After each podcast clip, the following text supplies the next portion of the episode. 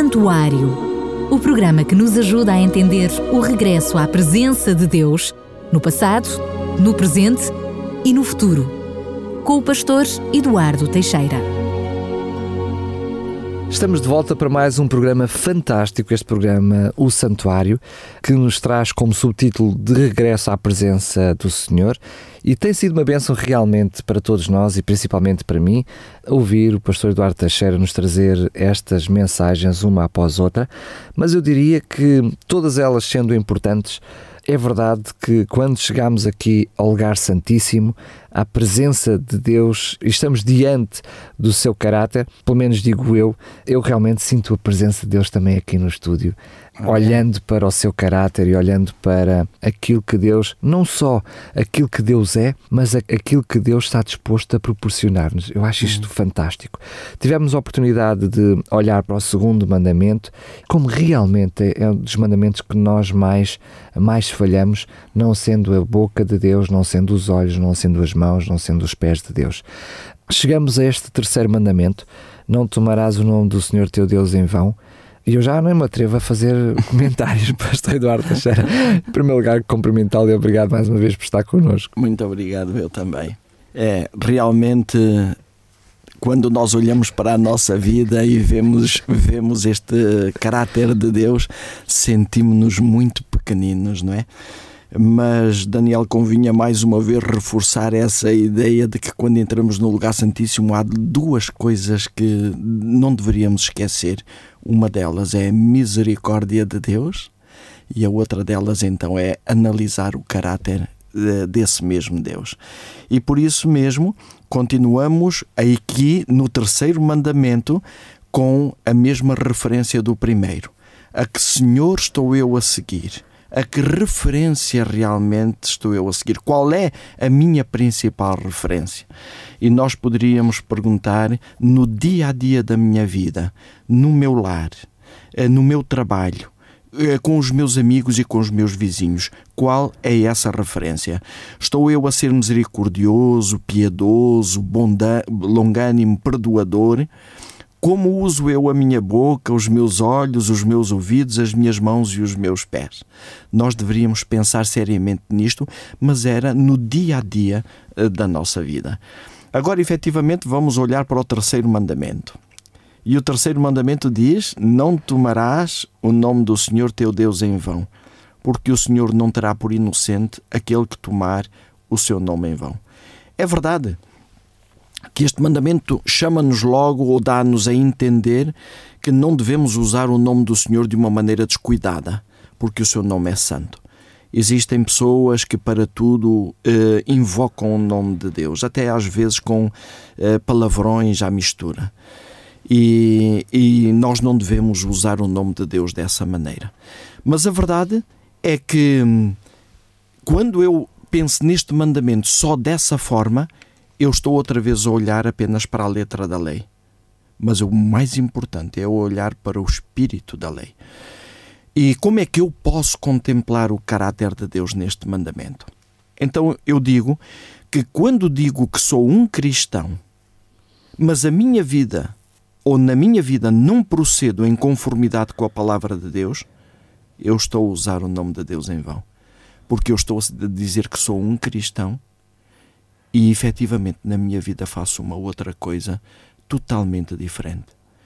Eu costumo dizer que é, uma das classes sociais que eu mais respeito são os ateus. E vou dizer o porquê. Porque se existem ateus hoje, é porque nós, como cristãos, não soubemos dar o verdadeiro exemplo de quem é Deus. Ehm, eu imagino pessoas eh, inteligentes, eh, pessoas com grande capacidade de reflexão, ouvirem aquilo que nós, como cristãos, dizemos e depois dizerem: Mas na tua vida prática tu não fazes nada disso. Então eu estou a dar um mau, muito mau testemunho de Deus. Estou a usar o nome de Deus em vão, porque estou a dizer que sou um cristão, sou um filho de Deus e estou a usar o nome de Deus em vão a nossa grande pergunta, ou as grandes perguntas deveriam ser: Como poderei servir-te, Senhor, melhor e como engrandecer e glorificar o teu nome na terra? Como conduzir a minha vida para fazer do teu nome um louvor na terra, levando outros a amar-te, a servir-te e a honrar-te? Deveríamos realmente colocar-nos essa pergunta. O importante aqui nisto agora, para que este mandamento, para que possamos contemplar o caráter de Deus, é ver como é que Deus olha para o ser humano. Eu vou dar alguns exemplos. Em João, capítulo 3, versículo 16, tem o versículo que é mais conhecido em todo o mundo cristão, não é? Porque Deus amou o mundo de tal maneira que deu o seu Filho unigênito para que todo aquele que nele crê não pareça, mas tenha a vida eterna. O que é que Deus nos quer dizer com isto? Que é desta forma que Deus olha para o ser humano. Deus ama a cada um de nós de tal forma que Deus não hesitou em nada em dar o seu filho para morrer por nós. Isto mostra como Deus ama o ser humano, apesar do seu estado pecaminoso. Um, porque o grande desejo de Deus é que nenhum ser humano se perca, mas que todos tenham a vida eterna. Então Deus olha para o ser humano, apesar desse estado pecaminoso, de uma maneira muito uh, amável, uh, com grande amor, uh, sempre na tentativa de restabelecer esse pecador. Num programa passado já falamos sobre Adão e Eva. Quando eles, apesar de terem sido criados perfeitos, sem tendência para o mal, mesmo assim tomaram a decisão de ir contra aquilo que Deus havia dito. Mas a verdade é que Deus foi ter com eles e foi dizer-lhes a eles: eh, Vocês erraram, é verdade, vocês rejeitaram-me, eh, mas mesmo assim eu vos amo muito. E olha, a minha decisão é esta. Um dia eu vou enviar um Messias para vos libertar, para vos dar uma segunda oportunidade, para que vocês tenham essa segunda oportunidade de alcançar a salvação. Eu acho este Deus maravilhoso. Se fosse se eu fosse Deus e visse alguém rejeitar tudo aquilo que eu lhe tinha dado, quando eu lhe tinha dado todas as condições para eles fazerem as coisas bem, eu, eu iria rejeitar. Com, mas isso era de certeza, essa pessoa, e não iria querê-la mais comigo. Mas a verdade é que Deus não faz assim. Deus olha para o pecador e Deus tem misericórdia dele. Deus ama-o, apesar de tudo eu aqui poderia já começar a pensar: se eu não amar os outros, apesar dos erros dele, a que referência estou eu a seguir? Qual é o Senhor a quem eu estou a seguir? A Deus? Ou estou a seguir o outro Senhor, que nós até temos um certo receio de mencionar o nome dele, não é? Mas há um aspecto eh, ou um caso muito curioso na palavra de Deus, que quando eu medito nele, eu apaixono-me por este Deus. É o caso de Caim. Caim matou o Abel, seu irmão Abel, porque estava num momento de ira. Mas é interessante que antes de matar Caim, Deus foi ter com Caim. E Deus perguntou-lhe: Caim, por que é que tu andas assim triste? Porque Caim realmente tinha feito a oferta que Deus não tinha indicado enquanto que Abel tinha feito a oferta. E Deus avisou Caim e diz assim: Olha, se tu fizeres bem, eh, tu vais ter sucesso na tua vida. Não andes a pensar nessas coisas, Caim. Mas a verdade é que Caim, mais uma vez aqui, não aceitou e Caim matou Abel. E quando, Caim, quando Deus vai ter com Caim outra vez, Deus vai perguntar: Onde é que está o teu irmão, Caim? E Caim desculpas. Eu não, não sou o guardador do meu irmão, sei lá onde é que ele está. E quando Deus lhe diz: Olha, o sangue do teu irmão clama a mim desde a terra. Quando Caim matou Abel, Caim não viu a presença de Deus ali e pensava que iria esconder aquilo. Mas quando Deus lhe diz isto, o sangue do teu irmão clama a mim desde a terra, Caim aí cai em si e diz afinal: foi descoberto o meu erro. E Caim agora assumo logo uma, uma situação de culpado. Agora eu tenho a certeza que todo aquele que me achar vai me matar. Mas Deus disse: Não, Caim, não vai ser assim. E Deus diz em Gênesis 4,15: Portanto, qualquer que matar a Caim, sete vezes será castigado. E pôs o Senhor um sinal em Caim para que não o ferisse quem o achasse. Caim tinha razões, ou Deus tinha razões, realmente para eliminar o Caim. Razões para o manter é que eu não consigo entender. é para o salvaguardar é que é difícil, é. não é? Mas Deus disse: Caim, apesar do teu erro, eu continuo a amar-te.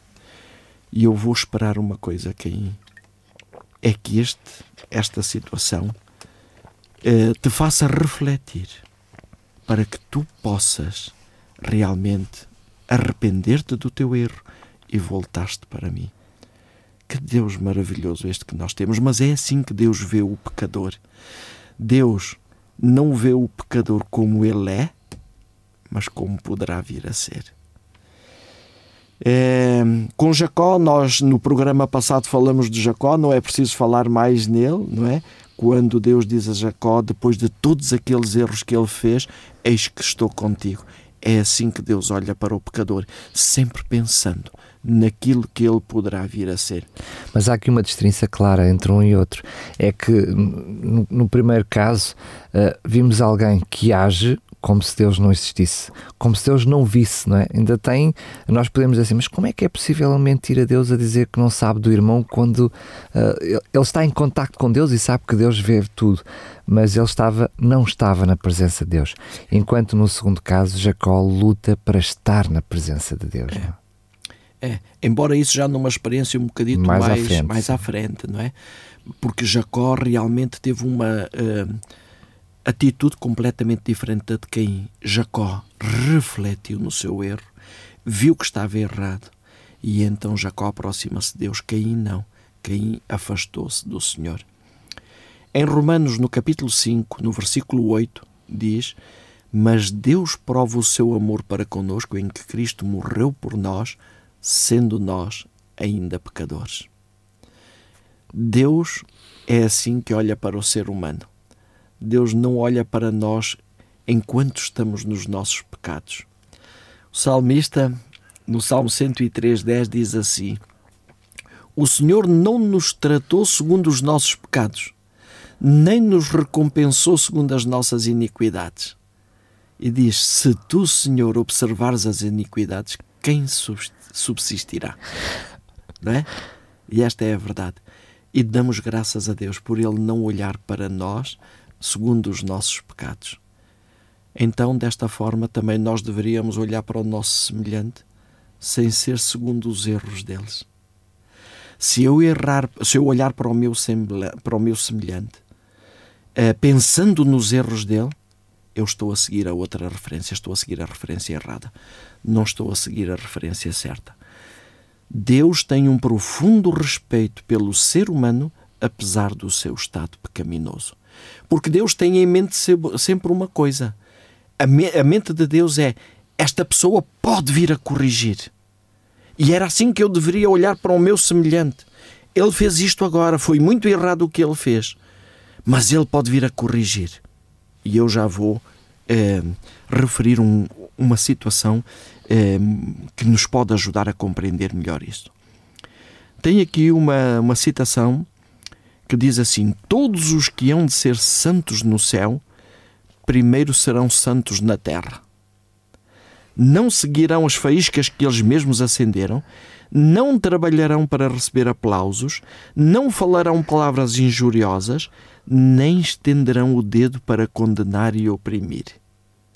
Mas seguirão a luz da vida, difundindo luz, conforto, esperança e ânimo aos que necessitam de ajuda e não de censuras e acusações. Ou seja, alguém erra contra mim, essa pessoa pode ser o alvo das minhas censuras e acusações, mas é disso que ela está a precisar naquele momento? Eu não estou a perguntar se é isso que ela merece.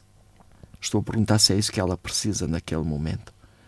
E então diz que nós, se seguirmos a luz da vida, que é Cristo, então vamos difundir luz, conforto, esperança e ânimo àqueles que necessitam de ajuda e não de censuras e acusações. Eu tenho a certeza que o exemplo que eu vou dar a seguir já aconteceu eh, com, com todos nós. Quando eu digo alguma coisa a alguém em que sou um pouco injusto com ele, em que eu me irrito, em que eu digo palavras que até são palavras injuriosas, quando depois eu caio em mim, alguns momentos depois, eu começo a pensar: por que que eu fui dizer isto? Mas por que que eu não, não tive a calma necessária? E eu arrependo-me daquilo. E eu vou ter com Deus e peço desculpa a Deus. E eu digo: Olha, Senhor, eu preciso de agora que tu me des a coragem para ir pedir desculpa à pessoa. Mas a pessoa que a quem eu ofendi, ela não sabe deste meu arrependimento. Essa e se o... sente legitimamente magoada. E é? se sente legitimamente magoada, é verdade. Essa ou outra pessoa qualquer que tivesse presenciado isto, não é? Claro. Imaginem que uma pessoa que tivesse presenciado agora viesse ao pé de mim e, e, e, me começasse a acusar e a dizer: Tu fostes completamente injusto, tu és um, uma vergonha, eu não, não acredito em ti. Ela sabia que eu já me tinha arrependido e que estava ao pé do Senhor e que tinha pedido coragem a Deus para ir falar com outra pessoa. Ela não sabe isso. De que que eu estava a necessitar mais nesse momento? Eram destas palavras ou era de dizer amigo? Uh, eu acredito que tu até és capaz de estar muito triste com aquilo que tu dissestes, mas olha, Deus está ao teu lado. Uh, Deus, Deus continua a amar-te. Eu, se fosse a ti, eu ia pedir desculpa a outra pessoa. Isso é louvar o nome de Deus. É louvar o nome de Deus. Quer dizer, não estou a tomar o nome do Senhor em vão. Uh, é interessante aqui mesmo neste texto que é, eh, a pessoa continua a dizer, eh, e, e, é uma referência realmente àquele livro, outra vez, do Caminho para, para a Esperança, na página 37, diz assim: Se ofendeste a vosso amigo ou vizinho, deveis reconhecer vossa culpa e é seu dever perdoar-vos plenamente. Deveis então buscar o perdão de Deus, e agora repara bem nisto que diz a seguir: Porque o irmão a quem feriste é propriedade de Deus. Fantástico. Interessante, não é? O irmão a quem tu feriste é propriedade de Deus. E ela conclui essa passagem dizendo: ofendendo-o a ele, pecastes contra o seu Criador e Redentor. Quer dizer que se eu estiver a ofender o meu irmão, que é propriedade de Deus, eu não estou a ofender só o meu irmão eu estou a ofender o meu Criador e o meu Redentor. Então eu estou a usar o nome de Deus em vão. Porque estou a dizer que sou um cristão, mas estou a fazer totalmente contrário àquilo que realmente Deus me diz para fazer. Eh, eu conheço, conheço não, eh, conheço o livro, já não o conhecia ele quando eu eh, tive conhecimento do livro dele, ele já era uma pessoa muito já avançada em idade e ele acabou por falecer pouco tempo depois, mas era o pastor Isidro Aguilar, um espanhol. E ele escreveu um texto sobre a oração do Pai Nosso. Uhum. É um texto, é um livro bastante grosso. Eu li aquele livro e é um livro muito interessante. E a determinado momento ele diz assim: Querido irmão e irmã, não importa qual tenha sido o comportamento dos nossos irmãos no passado, nem sequer qual seja o seu comportamento no presente. Não importa qual tenha sido ou qual seja o comportamento dos dirigentes em qualquer época da história da Igreja. E depois ele continua: Tu e eu temos um elevado privilégio e um solene dever se queremos contribuir para a construção da Igreja que todos desejamos. E ele então diz: Este solene dever e este elevado privilégio não são mais do que tornar visível em nós a semelhança divina. Se eu vir essa semelhança divina em mim, eu vou respeitar esse irmão, apesar dos erros dele. Eu vou orar a Deus por ele. Eu vou estar ao seu lado na sua grande misericórdia, Deus continua a mostrar que existem estas duas referências. A qual delas estou eu a seguir? E a verdade é que, Daniel, o texto diz: O Senhor não nos vê como nós somos, mas como viremos a ser com a sua divina ajuda. Da mesma forma, quando um irmão erra contra mim, eu deveria olhar para, para esse irmão e dizer: Este irmão é propriedade de Deus. Eu vou atuar como ele sendo propriedade de Deus. Então eu vou olhar para ele como ele poderá vir a ser, não como ele é, mas como ele poderá vir a ser com a ajuda de Deus, e essa ajuda de Deus pode vir por meu intermédio. Então eu vou orar para ele de uma maneira muito mais forte do que aquilo que eu fazia. Eu vou orar a Deus pedindo que Deus prepare o coração dele para eu falar com ele. Eu vou orar por mim para que eu saiba dizer a esse irmão aquilo que realmente eu deveria dizer.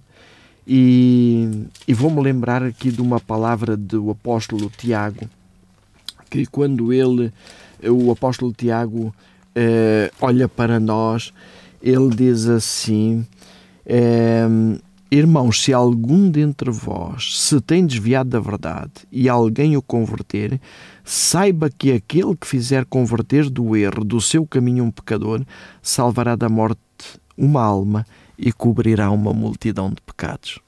Tiago, no capítulo 5, no versículo 20. O que é que isto quer dizer? Eu devia ter este privilégio de honrar o nome de Deus em tudo e de uma maneira particular, respeitando a propriedade de Deus, que é o meu irmão. Eu aí estou a imitar o caráter de Deus. E a grande alegria para mim devia ser eu, ao fazer isto, estou a cobrir uma multidão de pecados e Deus está-me a dar o privilégio de ser co-participante de Deus na salvação de uma alma, evitar que esta alma vá para a perdição. Então é um grande privilégio nós podermos respeitar uh, aquilo que o Senhor uh, nos mostra, que todas essas pessoas são nossos semelhantes. Uh, e são propriedade de Deus. Mais ainda, quando eu estou a insultar alguém, eu estou como que a dizer a Deus, uma vez que Ele é propriedade de Deus: Ó oh, Senhor, que Criador és tu para criares uma aberração destas? É verdade que eu não o digo por palavras, mas eu estou a ofender o Criador. Como dizia há momentos Ellen White. Eu estou a ofender duplamente, porque nesse momento eu também estou a dizer aos outros: Ó oh, Senhor, olha só como é que tu fizeste, fizeste-me uma verdadeira aberração para eu estar a ofender aquele. É verdade, porque somos, somos exatamente a mesma coisa, não é? Estamos a ofender, estamos a ofender Deus e estamos a mostrar que realmente do caráter de Deus em nós eh, não existe nada nós poderíamos hoje aqui também avançar para a nossa oração, dizendo: Querido e bondoso Senhor, muito obrigado porque as tuas misericórdias são novas cada manhã. Ao aprofundar mais sobre o teu caráter, humilho-me diante de ti, porque reconheço que estou tremendamente necessitado da tua grande bondade e longanimidade. Amém. Fico de veras maravilhado ao saber que continuas a confiar em mim, mesmo perante todos os sinais da minha fraqueza. Grande é a tua fidelidade. Senhor, ajuda-me a ter um sentimento de profundo respeito por cada ser humano, independentemente dos seus erros. Dá-me o poder para saber olhar para os outros como tu olhas para mim, a não ver como eles são, mas como poderão vir a ser com a tua ajuda e com a minha intercessão para que atues poderosamente nas suas vidas. Amém. Ajuda-me a ver cada pessoa como tua propriedade, admitindo que é muito preciosa aos teus olhos. Pai, dá-me a coragem para não desistir de contemplar o teu caráter, mas também para não desanimar ao ver a minha condição. Quero ser um farol de conforto, esperança e ânimo para aqueles que, como eu, necessitam de compreensão em vez de acusações. Dá-me a tua sabedoria para te conhecer e imitar. Amém. Amém. Mais um grande programa, diria eu. Muitas emoções que acabam por ficar aqui. Acredito que não, não é só em nós, aqui no estúdio, mas todos aqueles que nos ouvem, porque é impossível ficar indiferente a estas palavras e não fazermos uma análise daquilo que é a nossa postura perante aquilo que deveria ser a nossa postura. Mas que isso não sirva de desânimo, de desencorajamento. Tivemos a oportunidade de ver que ao entrar no lugar santíssimo, Deus, a primeira coisa que faz antes de nos revelar o seu caráter é dizer que nos ama e que é misericordioso para cada um de nós e que está disposto também, não na nossa força, mas na força do seu Espírito, em trabalhar no nosso caráter para que ele possa ser mais à semelhança deste caráter fantástico que nós vemos em Jesus. Terminamos este programa com o terceiro mandamento. Fica prometido que no próximo programa vamos olhar para o quarto mandamento. Fica assim a promessa, será o nosso programa na próxima semana, mas para si que só agora começou a ouvir estes programas, saiba que pode ouvir este e todos os outros que já fizemos em podcast em radiorcs.pt. Pastor, mais uma vez obrigado e até ao próximo programa. Que Deus abençoe. O Santuário o programa que nos ajuda a entender o regresso à presença de Deus no passado, no presente e no futuro. Com o pastor Eduardo Teixeira.